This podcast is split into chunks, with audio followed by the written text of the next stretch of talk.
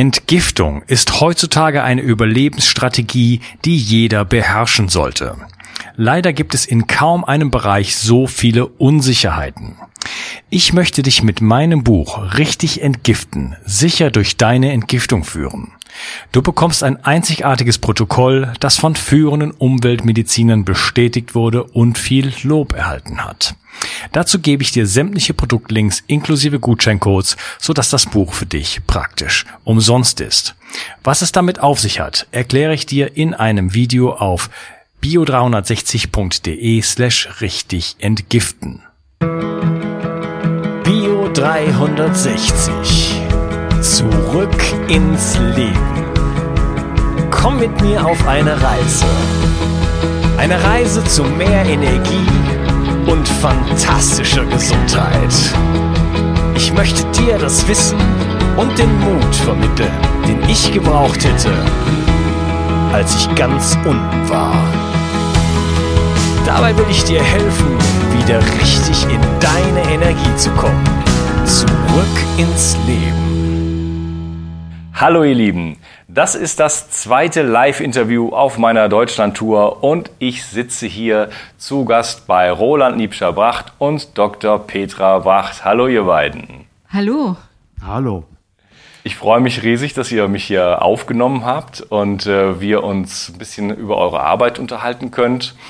Ähm, die, das, die, die Zeitschrift Donna hat äh, vor kurzem getitelt Deutschlands erfolgreichstes Therapeutenpaar. Ja? Und äh, mich würde mal wirklich interessieren, Roland, wir haben ja schon ein Gespräch gemacht über, äh, über ähm, ja, die Arthroselüge und so ein bisschen über deine Arbeit. Aber vielleicht könnt ihr beiden mal so ein bisschen biografisch erstmal erzählen, wie seid ihr eigentlich zur Gesundheit gekommen und äh, wie habt ihr euch dann gefunden? Also gefunden haben wir uns nachts im Mackie Messer um halb fünf. Morgens um halb fünf, Mackie Messer, das war damals in Frankfurt eine Disco. Und dann stand ich und habe sie entdeckt und sie hat mich entdeckt und das war's dann. Drei Monate später haben wir geheiratet. Okay, wann war so das? war die Begegnung. Ja. War, oh Gott, wann war denn das? 83. 83? Genau. 1983. Ja, okay, wow, das liegt ja schon ein wenig zurück. Ja, ja, ja, ja. Ja, äh, vielleicht Petra mal, wie, wie, wie bist du denn zur, zur Gesundheit gekommen? Äh, du, du bist ja, äh, ja Ärztin. Äh, war das schon immer dein Traum oder? Also ich bin ähm, zur Medizin überhaupt gekommen, dadurch, dass ja ich ähm, meine geliebte Mutter ähm, leider in einem Zustand als junges Mädel vorgefunden habe, der mich sehr ähm, berührt hat ich hatte so eine wirklich so eine starke Pflegemutter an meiner Seite, die eines Tages dann einfach wirklich extrem traurig war, weil sie sehr, sehr krank war. Sie war beim Arzt und da wurde ihr gesagt, dass sie einen, Herzinfarkt hatte, dass ihre Blutwerte ganz katastrophal schlecht waren und dass sie einen ganz weit fortgeschrittenen Diabetes mellitus schon hatte. Und ähm, das war für mich so ein ganz, ganz einschneidendes Erlebnis. Ich fing damals eigentlich an, mich tatsächlich für das Thema ein wenig zu interessieren, aber vielleicht anders, als es üblich ist. Ich habe dann tatsächlich als ganz junges Mädel, ich war da 14 oder 15, in der Arztpraxis ausgeholfen und wollte einfach so mehr Kontakt zu diesem Thema haben. Und als es dann darum ging, was machst du denn jetzt nach deinem Abi, dann war es für mich eigentlich schon klar. Also ich habe geschwankt zwischen Psychologie und Medizin, aber aufgrund meiner Mutter wollte ich natürlich dann Medizin studieren, weil ich hoffte, ihr helfen zu können. Was mir allerdings nicht gelang, weil sie ist dann verstorben, als ich im ersten Semester meines Studiums war. Aber, aber dadurch, dass, dass sie dieses alles erlebt hat und erleben musste, ähm, bin ich da, wo ich jetzt bin, weil ich habe wirklich studiert, weil ich diesen großen Traum hatte, mit meinem Wissen Menschen zu helfen, wieder zu gesunden. Und ja, das war also schon ähm, für mich erstmal nicht so ganz einfach, das auch zu erreichen, weil in dem Studium habe ich ganz andere Dinge gelernt und ich habe es trotzdem weitergemacht und es war gut so. Ja, also das heißt, das, das Studium war für dich so das Sprungbrett natürlich jetzt in die Medizin, aber ich denke mal, du hast dann da danach dann auch noch weiter geforscht, oder? Ja, also ich habe schon während des Studiums so ein bisschen in die Naturheilkunde reingerochen, aber nicht wirklich so aktiv und wissend, warum ich das tue, sondern einfach nur, weil ich davon wusste, dass es das gibt. Aber als ich dann tatsächlich gearbeitet habe, ist mir einfach aufgefallen, dass das, was ich wirklich gelernt habe, war zu diagnostizieren und dann zu verordnen, Medikamente zu verordnen. Und das ist mir ganz schnell klar geworden, dass ich wollte niemals Symptome unterdrücken, weil das ist es tatsächlich. Also Medikamente zu verordnen ist Symptome zu unterdrücken, wobei ich da schon sagen muss, es gibt durchaus auch mal Momente, da finde ich das super toll, dass es hm, Medikamente gibt. Also wenn jemand ganz starke Schmerzen hat, um darüber zu kommen, ist in Ordnung. Wenn jemand, wenn eine Frau eine akute ähm, blutige Blasenentzündung hat, dann finde ich das auch in Ordnung. Aber wenn es was Chronisches ist, dann finde ich das überhaupt nicht in Ordnung, auch bei den ganzen Schmerzpatienten, wenn ich mir das anschaue, was, was die heutzutage einnehmen. Deswegen haben ja Roland und ich auch ähm, dann später was gemeinsam zu tun gehabt, was die Medizin anbelangte. Aber ähm, ich habe dann halt wirklich gesucht, was kann ich denn machen, was gibt es denn, um nicht Symptome zu unterdrücken, sondern was gibt es denn wirklich, um an die Ursache zu gehen. Und da ähm, bin ich dann relativ bald fündig geworden. Und zwar hat es auch was mit Roland zu tun. Also Roland und, und ich, wir haben uns immer irgendwie an so ganz bestimmten Stellen, die so ausschlaggebend für uns waren, ähm, dann wirklich auch auseinandergesetzt mit dieser Thematik und, und haben uns auch gegenseitig in irgendeiner Form ja, geholfen, weiterzukommen, weil Roland kam nämlich eines Sonntags nach Hause. Weißt du es noch, wie das war, Roland? Ich glaube, ich weiß es noch, ja. Magst du das ja. mal erzählen? Weil sonst ja, ja. Ist langweilig, wenn ich nur rede. Nein, es war so. Damals ging es ja schon um Ernährung. Das war schon so ein Thema bei uns. Wir haben immer Bio gekauft. Von Anfang du musst, du musst, Ach so, Entschuldigung. Also wir haben immer Bio gekauft. Solange es uns gibt, das weiß ich schon. Und wir haben auch mal geguckt wegen der Sporternährung, weil du warst der, der absolute Sportler. Aber. Ich bin, ich bin immer noch. Aber egal. Aber egal. Nein, und dann war es so, ähm, dass äh, mein Lehrer, mein damaliger Kampfkunstlehrer, der Professor Kernspecht, bei dem habe ich lange, lange Jahre Wing Chun gelernt. Und ähm, der kam eines Tages, weil ich hatte auch schon bei uns im Verband, in diesem Kampfkunstverband, hatte ich so die Funktion, dass ich mich um die Gesundheitsbelange gekümmert habe, inhaltlich. Und eines Tages sagte mir Roland, äh, ich habe ein Buch, ähm, das musst du mal lesen. Ich habe das von einem Schüler bekommen, in den USA geht's da total rund und sag mir mal deine Einschätzung. Und dann kam ich nach Hause mit dem Buch und das war Fit for Life, ja, von, von, von den Diamonds, ja. Und habe das der Peter gesagt und die Peter sagt, ups, das habe ich seit ein paar Wochen bei mir im Regal stehen, aber ich habe noch nicht reingeguckt. So. Und das war der Sonntag, da habe ich dieses Buch gelesen und du hast das Buch gelesen. Das ist kein dickes gewesen. Es hat so zwei, zweieinhalb Stunden gedauert, da hatten wir das durch. Gell? Ja, und dann ist für die Petra, musst du wieder weitermachen, glaube ich, da ist äh, eine neue Ära ihrer Medizin entstanden. Also ich habe dieses Buch gelesen, ich habe gedacht, genau das ist es, was ich gesucht habe. Genau das ist es. Und ja. ich war ganz aufgeregt. Ich war wirklich ganz aufgeregt und habe mich dann am nächsten Tag sofort ans Telefon gehängt. Ich wollte wissen, wer steckt dahinter? Ist das irgendwie, was ist das? Hat es wirklich ähm, auch Basis und bin dann auch ganz schnell fündig geworden. Ich fand das super toll. Also hier in Deutschland gab es dann natürlich die Bewegung auch schon, ähm, diese Fit fürs Leben Bewegung und es gab dann auch schon einen wissenschaftlichen Beirat. In dem wissenschaftlichen Beirat war mein heutiger Lehrer, Professor Klaus Leitzmann und mein wirklich guter oder unser guter Freund. Und ähm, es war einfach unglaublich toll, was ich da gefunden habe. Ähm, Professor Michael Lukas Müller, der große Paarpsychotherapeut, war auch da. Also es waren richtig gute Leute dort. Auch ähm, der Heilpraktiker Wolfgang Spiller, der war auch da, der war Nando Weiß, ich weiß nicht, ob der heute noch da ist, dann auch der Franz Konz, der ja eigentlich diese tausend legalen Steuertipps immer geschrieben hat, aber er war ein absoluter Verfechter der Urmedizin, ganz genau. Also waren ganz spannende Leute da. Und ich habe mich ähm, also ganz arg damit beschäftigt und hat also das Ergebnis war, dass ich selbst dann auch aufgenommen wurde in diesen wissenschaftlichen Beirat ein paar Monate später, weil Roland nicht, nachdem wir dieses Buch gelesen haben, war es ganz klar, wir müssen das machen. Und in diesem Buch ging es letzten Endes darum, ähm, und jetzt wird's so, so, so spannend, weil da steht nämlich, dass man 16 Stunden nichts essen soll, ein bisschen anders begründet als heute, und während acht Stunden zwei bis drei Mahlzeiten. Und diese am besten mit, ähm, also nur Pflanzenkost und äh, auch einem hohen Rohkostanteil. Und für mich war das echt ein, das war auch, das war eine Befreiung, weil Roland, der hat immer zu mir gesagt, Petra, du musst doch morgens frühstücken. Ja. Und ich mochte nie frühstücken. Also, also das intermittierende Fasten war dann schon damals in diesem Buch, äh, zu, in welchem Jahr ist das erschienen?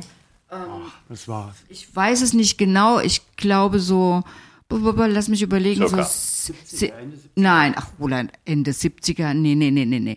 Ich glaube so 80er um die wahrscheinlich. 85, 85, 87 ist es erschienen in dem Vorher war es schon in den USA. Ja, aber nicht viel. Ja, viel vorher. kann sein. Okay, also Okay, also inter, das intermittierende Fasten, was ja heute populär ist und äh, ich bin auch ein großer Verfechter davon.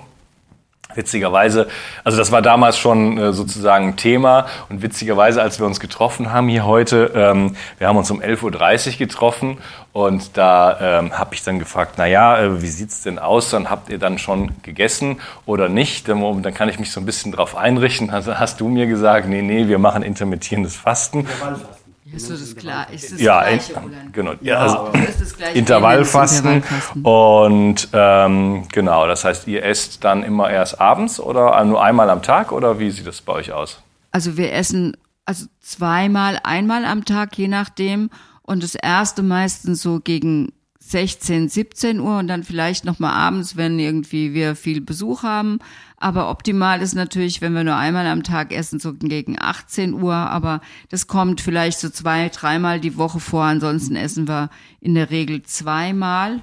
Also ich auf jeden Fall und ja, wie es bei dir ist. Ich würde gerne mal die Kurve zurücknehmen jetzt, bevor, wir da, bevor wir da weitermachen. Weil damals, als dann dieses Buch kam, gell, das war super spannend, weil ich habe immer, ich habe ja acht, acht bis zehn Stunden am Tag trainiert. Ich habe richtig volle Kanne trainiert, Okay. habe mich den ganzen Tag bewegt und war natürlich sehr interessiert dran, ähm, entsprechend fit auch zu sein, körperlich leistungsfähig. Ich habe abends Gruppen unterrichtet, ich habe tagsüber Privatunterricht, ich habe für mich selbst trainiert, dann habe ich gelernt bei meinem Lehrer und so. Also es war ein voller Bewegungstag. So, und damals habe ich mir immer morgens ein riesen Müsli gemacht. Ja? Also da war alles drin, was ich damals für gut hielt. Ne? Ja. Da war äh, Joghurt drin und, und, und Quark teilweise als Gemisch und ganz viele Nüsse und Früchte und was haben wir noch rein? Rosinen und also ein, ein, ein Hammerding, ja. Das ist eine richtig große Schüssel, Getreide, ja, geschrotet, gemahlen, so, richtig große Schüssel, voll gesund. Und ich habe das immer, das war so eine große Schüssel, ich konnte morgens gar nicht fertig frühstücken, ja. Ich habe die dann immer mittags noch mitgenommen, als ich dann angefangen habe, Privatstunden zu geben. So, mein Tag war immer so, aber ich habe mir nie Gedanken drüber gemacht, dass ich morgens fit war und mittags habe ich dann meine zweite Runde gegessen und ich hatte immer so zwischen 13 bis 17 Uhr einen unglaublichen Durchhänger. Und ich dachte damals noch, naja, das sind diese Rhythmuskurven, diese Tagesrhythmuskurven, gell, diese Energiekurven. Und habe gedacht, naja, also das Leben ist halt so. Und, aber es hat mich immer total gestört, weil teilweise war ich dann abends 17.30 Uhr, 18 Uhr, ging der Unterricht los, der Gruppenunterricht. Und ich war teilweise so lustlos, dass er mich richtig zwingen musste. Wenn ich dann mal angefangen hatte, ging's, ja. So. Und dann kam dieses Buch. Und wir sind ja immer so, also Peter und ich, wir machen das dann hundertprozentig. Wir probieren nicht ein bisschen, ja, sondern alles oder nichts, ja. Und ich habe dann, ich habe damals gewogen 78, 78 Kilo, 79 Kilo. War echt, also Gut dabei. gut dabei, gut dabei, ja. Also von der Muskulatur her meinst du jetzt? Ja, aber ja, aus heutiger Sicht nicht nur, aber damals so, ja. So, und dann habe ich das und dann habe ich das umgesetzt, ja. Ja. Und das hieß, morgens nicht mehr gefrühstückt und ich dachte zuerst, ich kann da mittags gar kein Training geben. Und ich war vollkommen geschockt, weil schon nach wenigen Tagen habe ich gemerkt, ich war viel besser drauf.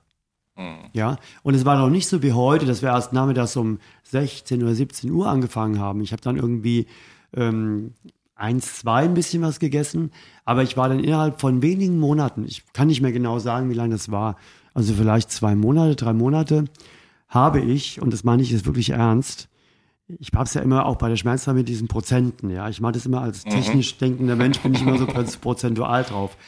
Und ich kann heute sagen, wenn ich damals mit meinem Müsli, ja, wo ich dachte, wäre super gesund und mein Tagesenergieprofil, wie ich mich gefühlt habe, gleich 100 Prozent setze, ja, dann habe ich hinterher Minimum 300 gehabt wenn nicht 500. Das bedeutet, ich habe mich dreimal besser bis fünfmal besser gefühlt. Ja, und das, und das, und das war ja, du warst ja noch ein junger Mann. Ja, ja. Na, das ist ja erstaunlich, weil äh, der, der, Zusammenhang ist ja oft eine Insulinresistenz. Ne? Das heißt, die Glucose wird äh, nicht so verstoffwechselt in den Zellen, wie sie es eigentlich sollte.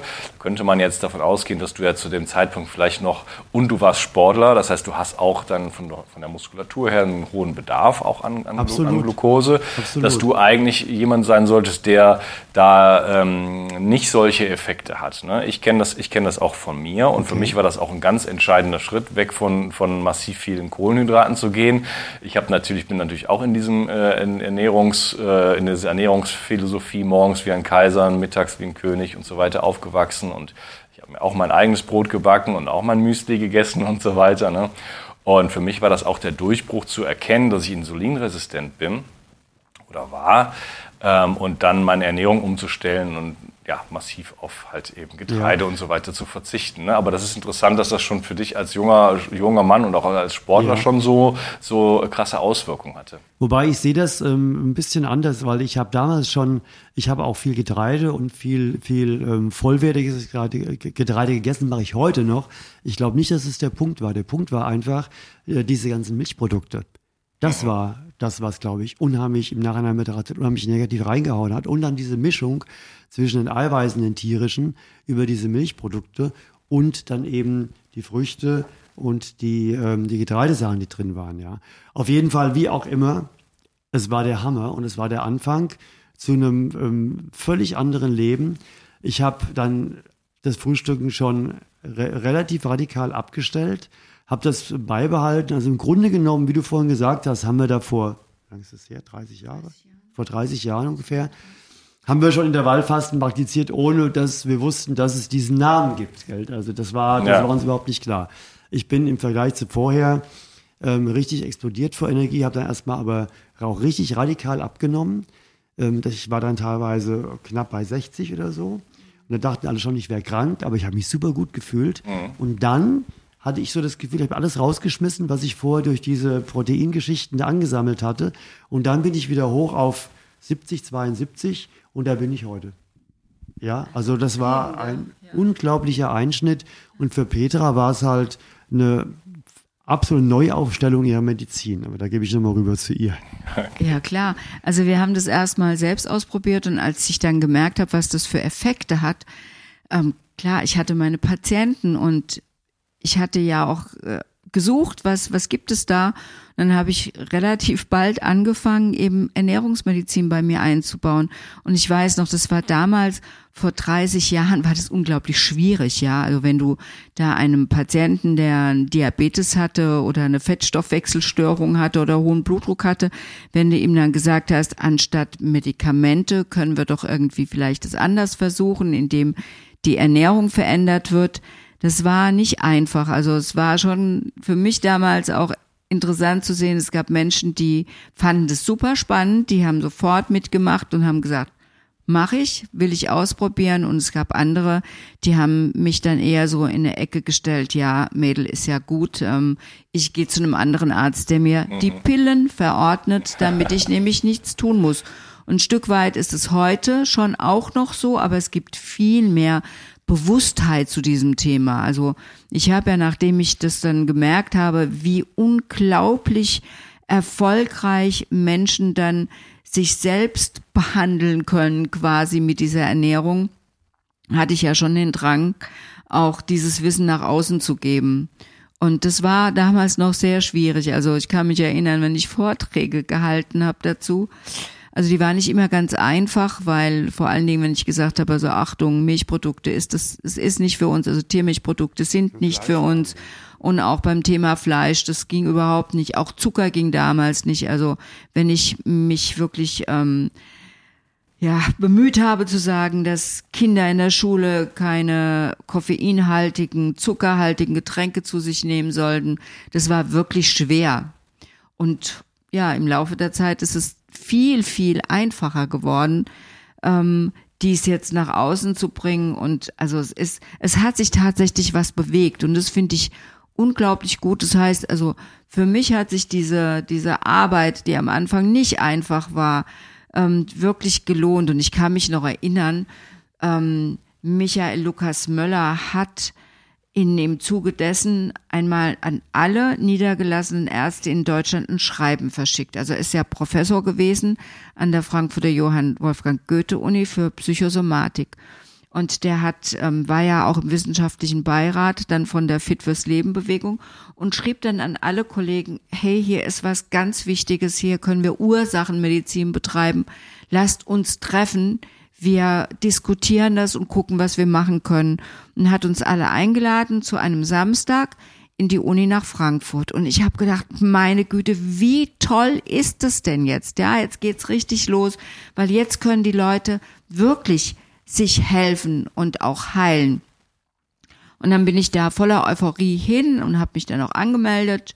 Und was glaubst du, wie viele Leute da waren, wie viele Ärzte da waren? Was glaubst du? Zwölf? So viele. Ich war die Einzige. ja, darf ich, darf ich da kurz noch einhaken? Du hast auch eben schon gesagt, auch von den, von den, von den Patienten her, äh, viele wollen Pillen haben, weil sie nicht selber, dann, weil sie dann nicht selber machen müssen. Ist das heutzutage immer noch so? Ist das, gibt, ist das wirklich so, dass, dass nicht nur, also, dass nicht nur die quasi die Allopathie daran schuld ist, also das Angebot, sondern dass auch die Nachfrage sozusagen danach besteht, nach äh, bitte nur eine Pille und äh, bloß keine, ähm, keine Änderung im Verhalten oder im, im Lebensstil? Mhm. Also ist schon so, dass viele Leute viel, viel eher den leichteren Weg gehen wollen, weil sie nämlich denken, dass der Arzt, also ich als Arzt, wenn ich ein Rezept zücke und was aufschreibe, dass die Pille Gesundheit bedeutet. Also die meisten Leute sind wirklich noch der Meinung, ein Medikament heilt. Mhm. Ähm, und da muss wirklich dran gearbeitet werden. Aber es gibt natürlich auch schon die Menschen, die sich damit auseinandergesetzt haben und die wissen sehr wohl, dass eben eine medikamentöse Behandlung keine Ursachenbehandlung ist, sondern ein ja, Abdecken der, der Symptomatik ähm, und was meines Erachtens ja die Katastrophe schlechthin ist. Aber es werden wirklich immer mehr Leute, die danach fragen, was können sie denn selbst tun? Aber dieses Bild von diesem Arzt im weißen Kittel, der Medikamente reicht, um dann Heilung zu bringen oder zu spritzen oder zu operieren, weil es wird auch viel zu oft operiert, der ist immer noch ähm, schon ziemlich angesehen und groß. Also wir müssen schon noch ein bisschen was machen. Also viele Interviews dazu zum Beispiel genau. und alles Mögliche, ja. Weil ja. Ähm, Menschen müssen das hören. Und letzten Endes, glaube ich, ist es ganz wichtig, dass das gelehrt wird im Kindergarten, in der Schule und dass es gelebt wird. Ja. Weil dann wird sich tatsächlich was verändern. Ja, der, der Kindergarten und die Schule, ähm, du hattest eben, wir hatten, du hast eben das Stichwort Zucker angesprochen. Äh, kurzer Schwank aus meinem Leben. Also in meiner Schule gab es ein, ein, ein, ein, ein Kiosk, da konnte man äh, Sachen kaufen. Ich ne, sage es einfach mal, nenne es mal Sachen. Also es gab sowieso in der Grundschule gab es schon äh, Milch und Kakao. Da hatte man diese, diese Auswahl, Schulmilch, oder? oder? Schulmilch, Gab's genau. Die kostete auch. irgendwie Ja. 50 Pfennig oder sowas äh, in der Woche, keine Ahnung. Also das war, das gehörte so dazu. Die kriegte man da. Und dann auf dem Gymnasium gab es halt, wie gesagt, diesen Kiosk und da gab es auch Milch, Kakao wahrscheinlich und dann gab es hauptsächlich Schokoladenwaffeln in allen Formen, die man sich nur vorstellen kann. Negerkussbrötchen, ja. Genau. Und das, das, das, das ja, und und, und das Gesündeste war wahrscheinlich irgendwie so ein, so ein Käsebrötchen mit Margarine oder sowas, ja. Also das hat man, also ich finde das der Wahnsinn, weil es gab ja nicht nur den Hausmeister, der diesen, der diesen Kiosk gemanagt hat, sondern auch 150 studierte äh, Lehrer und, und so weiter, die, die ja das jeden Tag gesehen haben. Ne? Die waren dann aber irgendwie d'accord damit. Ne? So war aber das halt in den 80er Jahren. Ja, das ist auch, also da schneid, schneidest du gerade ein Thema an, das ich jetzt auch nochmal so ein bisschen auf die Ärzteschaft übertragen muss. Ähm, das Thema tatsächlich ist, warum auch die ganze Ernährungsmedizin eigentlich so, äh, ich weiß nicht, so schwierig auch ähm, rüberzubringen ist, hat damit was zu tun, dass wir Ärzte ja im Studium überhaupt nichts über Ernährung lernen. Ja. Also ich habe nichts gelernt und heute auch nicht. Das Ding aber ist, weil wir sind ja die Ärzte und jeder weiß, dass wir das sind, was wir essen. Ja, es hat damals dieser Philosoph Feuerbach ja so geprägt, du bist, was du isst, ja, diesen Satz. Und das ist wahr. Und das ist auch in uns drin, wie zum Beispiel dieser Spruch, Frühstücke wie ein Kaiser und, und dann wie ein König und abends wie ein Bettelmann. Genauso ist der in uns drin. Und jeder denkt natürlich, der Arzt, der muss wissen, was was eine gesunde Ernährung ist. Und dann gehen die Leute zum Arzt und fragen ihn, der aber nie was darüber gelernt hat. Und was macht der Arzt damit? Wie geht er damit um? Es gibt wenig Ärzte, die sagen, sorry, ist nicht mein Gebiet, weiß ich nichts drüber, müssen Sie irgendwie gucken, wie Sie sich da helfen können. Vielleicht finden Sie einen Kollegen, eine Kollegin, die darüber was weiß. In der Regel sagt er, essen Sie alles, was Ihnen schmeckt oder er sagt, wenn er jetzt gerade mal irgendwie gehört hat, ähm, Low Carb oder Paleo oder Steinzeit oder Intervallfasten oder oder oder oder ist modern, dann sagt er das, gibt er das als Anleitung, aber mehr halt nicht. Und die Leute sind, die sind allein gelassen und die sind auch unsicher, weil ähm, in dieser Ernährungswelt gibt es ja schon auch so viele verschiedene Ansätze und die die armen Leute draußen sind unsicher Natürlich sind es auch die Ärzte, die nicht wirklich wissen, wie und an was orientiere ich mich jetzt tatsächlich. Die Schulmedizin ist ja auch jahrzehntelang davon ausgegangen, dass Ernährung keinen Einfluss auf Gesundheit hat. That's it. Das muss man sich Guter mal, Einwand, das, das ja. muss man sich mal vorstellen. Einfach, also einfach so vom gesunden Menschenverstand her schon, oder? Brauche ich gar keine. Viele gehen heute noch davon aus. Ja, viele gehen heute noch davon aus. Und wenn ich das so beobachte, von außen so ein bisschen, weil meine Spezialisierung ist ja die Schmerztherapie. Also wenn es auch um die Frage geht, so mit dem selber tun. Das ist ja daran, daran hängt sich ja letztendlich alles auf. Ja. Wir müssen ja dafür sorgen, dass die Patienten endlich mal dazu in die Lage versetzt werden, sich um sich selbst zu kümmern und ihnen auf diese Macht fühlbar zu machen. Und da haben wir das große Glück, und das war auch so dieses Parallelgeschehen zwischen Petra mit ihrer Ernährungsmedizin und ich mit der Schmerztherapie, deren Entwicklung da schon voll im Gange war ähm, dass wir halt gemerkt haben, es ist, es ist immer schwer, den Leuten was zu erzählen, weil sie nicht direkt nachvollziehen können. Ja, weil so diese Ernährungseffekte, es dauert ein paar Tage, zumindest mal, oder sogar ein paar Wochen, ja. bis es dann richtig greift, ja. Wenn es jetzt nicht so Extremsituationen sind. Und dann kam immer mehr, so hatte ich das Gefühl, dadurch, dass wir auch diese Schmerztherapie gemacht haben. Und bei der Schmerztherapie ist ja so, dass du sofort den Effekt merkst und auch sofort den Patienten motivieren kannst, hier, komm ins Boot tu auch selbst was dafür. Mhm. Und die Ernährung hat ja mit der Schmerztherapie auch, wir sagen indirekte Faktoren, ja, hat auch einen guten Einfluss darauf, einfach insofern, als dass eine gute Ernährung entspannt und der Schmerz halt weniger ist, weil wir haben ja nachgewiesen und erforscht letzten 30 Jahre, Thema von letztem Mal schon, dass die Schmerzen halt immer spannungsabhängig sind von den Spannungen der Muskeln und Faszien. Und alles, was letztendlich auch über die Ernährung, das entspannte System, macht schmerzfreier. Ja. Und dann eben diese ganzen Einblicke, dass diese ganzen tierischen Eiweiße das Wasser aus den Faszien vertreiben und dann die Faszien spröde werden, mehr Zugspannung erzeugen, was schmerzverstärkend wirkt. Und da war das dann so eine für die Patienten, die ja oft auch Schmerzen hatten, nicht nur krank waren, sondern immer eine Kombination auch.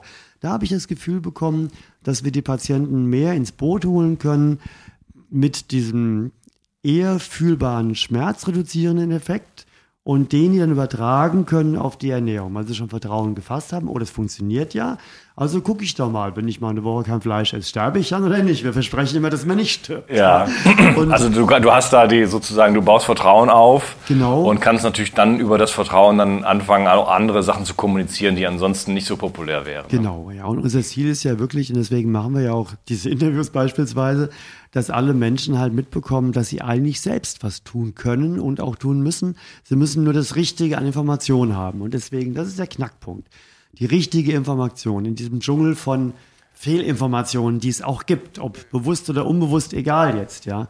Aber das ist ein ganz, ganz wichtiger Faktor dabei. Ja, das ist ja heute ein großes Problem. Wir haben ja ein, ein zu viel an Informationen, das ist das Informationszeitalter und ja, dem widme ich, widme ich mich ja auch, äh, solche Sachen zu sortieren und ähm, da, ein bisschen, wichtig, da, ein bisschen, Klarheit zu schaffen. Ne? Ja. Ähm, also ich wollte noch mal was wegen dieser ganzen Misere sagen, was ähm, warum die Menschen sich auch bei den Ärzten nicht wirklich aufgehoben fühlen, was das Thema Ernährung anbelangt, anbelangt, dass ich das gar nicht nachvollziehen kann, weil wir wissen heute tatsächlich, dass 70 bis 80 Prozent, wenn es langt, aller Erkrankungen, die wir hier so haben, ähm, ernährungsbedingt sind. Das ist ja, das ist ja das Verrückte. Und dann gehen natürlich die Leute, die gehen zum Arzt und kriegen keine Antwort. Das finde ich, ich finde es einfach ganz, ganz, ganz schrecklich und hätte so gerne, dass sich das verändert, weil ich glaube, dass ein paar Semester Ernährungswissenschaft im Medizinstudium unbedingt enthalten sein müssen. Unbedingt. Aber ist das, ist das, immer noch so, dass es immer noch gar kein Thema ist an ja, der Uni? Ist immer noch genau so. Und das ist für mich. Es gibt, ja, es, gibt, es gibt ja auch noch andere Zahlen. Zum Beispiel gibt es Zahlen, dass äh, gesagt wird, 80 Prozent aller Krankheiten sind stressbedingt. Auch ein Thema, was der Schulmediziner nicht bedienen kann. Dann könnte man sagen, 80 Prozent aller Krankheiten sind umweltgiftbedingt. Auch ein Thema, was der Schulmediziner nicht bedienen, bedienen kann. Ne? Vergiss nicht die Bewegung. Ja, ich wollte gerade nur einwerfen, vergiss nicht die Bewegung weil äh, ohne Bewegung funktioniert nichts im Körper. Ja, ja das kann man gerade auch mit reinnehmen. Und auch darüber lernt der Schulmediziner leider nichts. Ja, der, das sind also ganz Muskeln auswendig und die Knochen, wie sie auf Lateinisch heißen, ja. Aber wenn es dann darum geht, was macht denn die Bewegung überhaupt mit dem Körper? Das ist so verrückt. Ich habe Patienten, Migränepatienten, ja, die sagen, liebster Bracht, ich erzähle seit drei Jahren meinen, ja, die sie halt betreuen, diese Leute, ja, erzähle ich seit drei Jahren, ich habe das Gefühl, wenn ich bestimmte Dinge esse, habe ich mehr Anfälle. Die werden teilweise ausgelacht, wird geschmunzelt. Ja, ja, wenn Sie denken, lassen Sie es halt weg. Aber glauben Sie mir, hat mit Ihrem Migräne nichts zu tun. Also da ist tiefste, brutalste Unwissenheit unterwegs, ja. Mhm. Und das muss aufgeklärt werden. Da muss, ähm, müssen ganz viel mehr solche Interviews laufen ja. und andere Dinge, damit die Menschen das einfach verstehen, ja, dass sie schon recht haben, dass ähm, sie schon mehr auch auf sich hören sollen, ja. Und nicht einfach nur so vertrauen, auch etwas, oder Aussagen vertrauen, die diametral das Entgegengesetzte sind, was sie spüren. Wo sie einfach denken, naja, der hat die Ahnung, ich bin ja nur ein Mensch und habe keine Ahnung. Aber das alles muss total gefördert werden. Ja, Selbstverantwortung ist natürlich wirklich äh, ja, ganz, ganz wichtig und wir müssen heutzutage auch uns selber bilden, um äh, kompetent auch einem Arzt gegenübertreten zu können. Ich möchte die Ärzte jetzt mal kurz in, in Schutz nehmen oder, oder wir haben ja gerade davon gesprochen, was alles nicht in, in, den, in den Kompetenzbereich eines Arztes per se fällt, von der Ausbildung einfach schon. Das muss man ja wissen als Klient, als Patient. Ja, äh, und dann kann man da ein bisschen anders mit umgehen. Es gibt natürlich aber auch heutzutage glücklicherweise Ärzte wie dich, liebe Petra, und auch viele andere, wo ich das Vergnügen habe, die kennenzulernen, die natürlich weit über den Tellerrand hinausschauen. Ne? Das, äh, nur das Studium an sich qualifiziert den Schulmediziner zu ganz vielen Dingen erstmal nicht, die natürlich ganz, ganz große, äh, ganz, ganz großen Einfluss im Bereich äh, Ges Gesundheit haben. Ich würde die Gelegenheit gerne nutzen, die, unsere hier an dieser Stelle zu unterteilen. Und äh, wir setzen dann das Gespräch im nächsten Teil fort. Ich danke euch beiden. Tschüss. Ja, vielen Dank auch. Entgiftung ist heutzutage eine Überlebensstrategie, die jeder beherrschen sollte. Leider gibt es in kaum einem Bereich so viele Unsicherheiten. Ich möchte dich mit meinem Buch Richtig entgiften sicher durch deine Entgiftung führen. Du bekommst ein einzigartiges Protokoll, das von führenden Umweltmedizinern bestätigt wurde und viel Lob erhalten hat. Dazu gebe ich dir sämtliche Produktlinks inklusive Gutscheincodes, sodass das Buch für dich praktisch umsonst ist. Was es damit auf sich hat, erkläre ich dir in einem Video auf bio360.de slash richtig entgiften. Bio 360 Zurück ins Leben. Komm mit mir auf eine Reise. Eine Reise zu mehr Energie und fantastischer Gesundheit. Ich möchte dir das Wissen und den Mut vermitteln, den ich gebraucht hätte, als ich ganz unten war. Dabei will ich dir helfen, wieder richtig in deine Energie zu kommen. Zurück ins Leben.